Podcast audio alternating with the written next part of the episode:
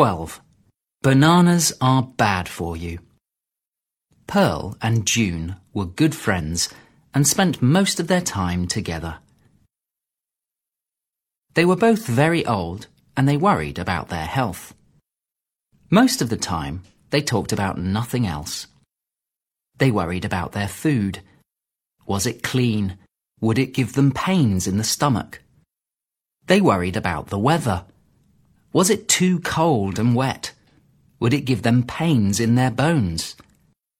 They worried about pollution in the air.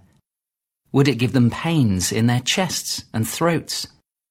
They worried about being hurt in a car accident, killed in an airplane crash, getting sick, and so on.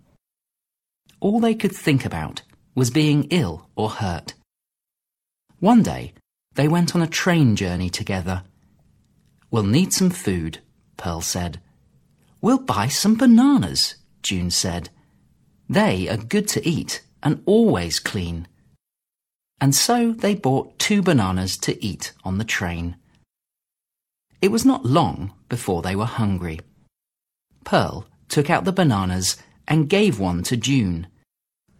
Then she peeled the skin of her banana and took a large bite of it. At that moment, the train went into a tunnel. Everything went black. Don't eat your banana, Pearl shouted at June. Mine has made me go blind.